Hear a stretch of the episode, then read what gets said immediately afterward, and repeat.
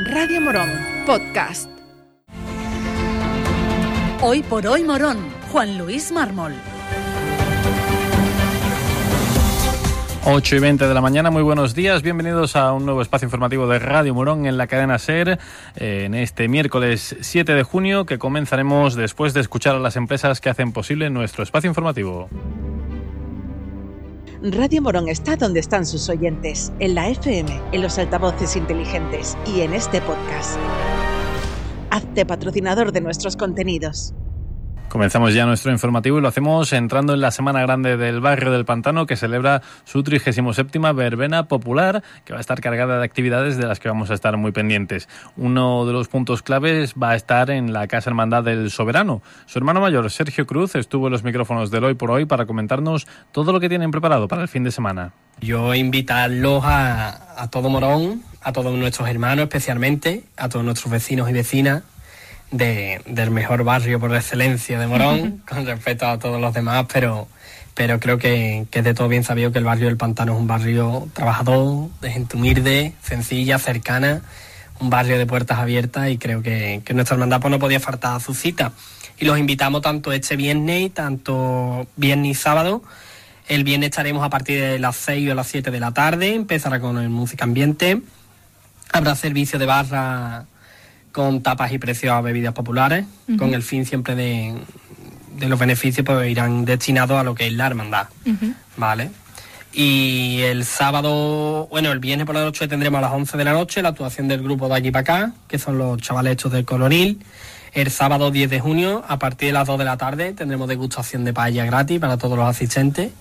Y ya después por la tarde tendremos una actuación de 6 a 6 y media del grupo Arzón de Morón y después a la noche volverán de nuevo sobre las 11, 11 y media a hacer otro pase más. Y en otros asuntos, Isidro Ignacio Alba Real, portavoz de Ama Morón, propone ir recuperando espacios de la Sierra de Esparteros para su uso público. En concreto, hablaba de terrenos cercanos a una de las canteras para habilitar espacios deportivos. Una zona cerca de la vieja cantera de Espartero, cerca también de la venta de Espartero. Aquí a nuestra izquierda tenemos el río Guadaira y es una zona donde desde Ama Morón siempre hemos pensado que dentro de ese plan que nosotros proponemos de recuperación del uso público de la Sierra de Espartero, esta nos parece una zona ideal para, con fondos europeos, hacer una intervención para una, un área recreativa. Es una zona que puede servir perfectamente de punto de salida, de punto de partida para la subida hacia la cumbre de la sierra, que tantas miles de personas hicieron durante la pandemia. La sierra sirvió de casi de madre para todas eh, las personas que necesitaban salir alguna vez al, campo en esa época. Aquí se puede montar perfectamente un área recreativa, por supuesto habría que invertir en, en poner más sombra. Esas viejas instalaciones de, de molienda de piedra y esas paredes podrían servir perfectamente, por supuesto con el estudio adecuado de los técnicos adecuados para hacer un rocódromo, también se podrían aprovechar estos montículos que hay aquí de tierra para hacer circuitos para eh, bicicletas, bicicletas de estas de, de cross, ¿no? Estos terrenos pertenecen a propietarios privados, por lo que Alba Real aseguraba que ahí es donde debe entrar la iniciativa del ayuntamiento. Ahí es donde tiene que estar la iniciativa de, un ayuntamiento. Nosotros lo proponemos esto por una iniciativa tanto del ayuntamiento o conjunta entre el ayuntamiento y la consejería con competencia en medio ambiente. Lo que es público seguro es el área de servidumbre del río Guadaira. Eso es dominio público y, y es de uso público. Aquí hay zonas, en esta que estamos, hay zonas que son de unos propietarios, son que, zonas que son de otros propietarios y teniendo en cuenta que ya esa cantera, la cantera de Espartero, se le prohibió el uso de explosivos por sentencia firme, bueno, pues entonces es ahora el momento de recuperar el uso público, de entablar conversaciones con algunos de los propietarios privados que hay de esta zona y llegar a esos acuerdos de colaboración, acuerdos de, de uso de uso público, que es lo que, bueno, ese es el papel que deben de tener las administraciones, ¿no? Tanto la administración autonómica como la administración del Ayuntamiento de Morón. Pasamos ahora a deportes. Pedro Núñez, boxeador moronense, fue convocado por la selección andaluza para el Campeonato de España que se celebrará la próxima semana en Melilla. Allí llegará el lunes y el martes comenzará la competición. Sergio Seño es su entrenador y nos contaba las claves de estos primeros días en los que hay que prestar especial atención al peso. Y a partir del martes ya empiezan las competiciones. Eh, la cantidad de combates que haga no lo sabemos aún porque hay que ver cuántos se inscriben en su categoría. Eh, lo más complicado así, que cada día por la mañana se levantan y los pesan y tienen que clavar el peso, o sea que no se puede despistar mucho con las comidas porque tiene que clavar el peso. Creo que a lo largo de los días le permiten, el martes tiene que clavar peso y el miércoles creo que también, pero ya a partir del segundo día le permiten un kilo más o por ahí, pero que no se pueden despistar.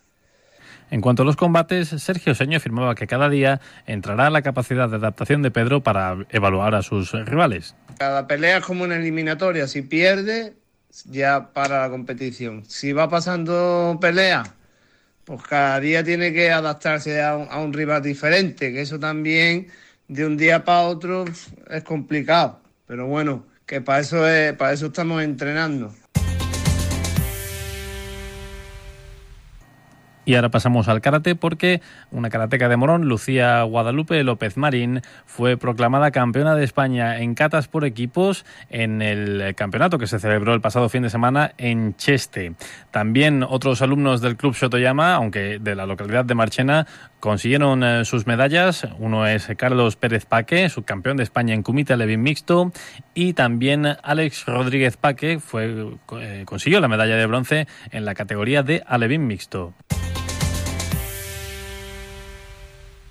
Y en baloncesto, el Club Baloncesto Morón anunció que se ampliaría el plazo de inscripción de las candidaturas a la presidencia del Club Baloncesto Morón hasta el próximo 11 de junio. No es la única noticia que también tiene el baloncesto, porque también supimos que Álvaro Herrera, jugador del Club Baloncesto Morón, fue convocado para la preselección de la selección española sub-20 eh, para ver si puede participar eh, con la selección en el europeo que se celebrará en el mes de julio. Y ahora para saber todo lo referente a la predicción meteorológica, nuestro compañero Tony García de Meteo Morón para que nos tenga al tanto de lo que va a suceder hoy. Buenos días amigos de la cadena SER, un día más con ustedes para traer la información del tiempo en la jornada de este miércoles, un miércoles donde nuestro cielo continuará nuboso debido a la llegada de una inestabilidad donde nos puedan dejar algunas precipitaciones. Sí que es cierto que estas serían escasas y sobre todo de carácter irregular. En cuanto a temperatura, temperatura máxima en torno entre los 23 y 24 grados, mientras que la mínima durante la próxima madrugada se quede en torno entre los 17 y 18 grados. Todo ello acompañado del viento componente este variable a suroeste, como es el poniente. Sin más amigos, esto es todo y nos vemos mañana. Gracias por llegar hasta aquí. Si te ha gustado este podcast, suscríbete a nuestros programas y recomiéndanos a tus amigos. Así la comunidad de Radio Morón seguirá creciendo y con ella el mejor contenido local.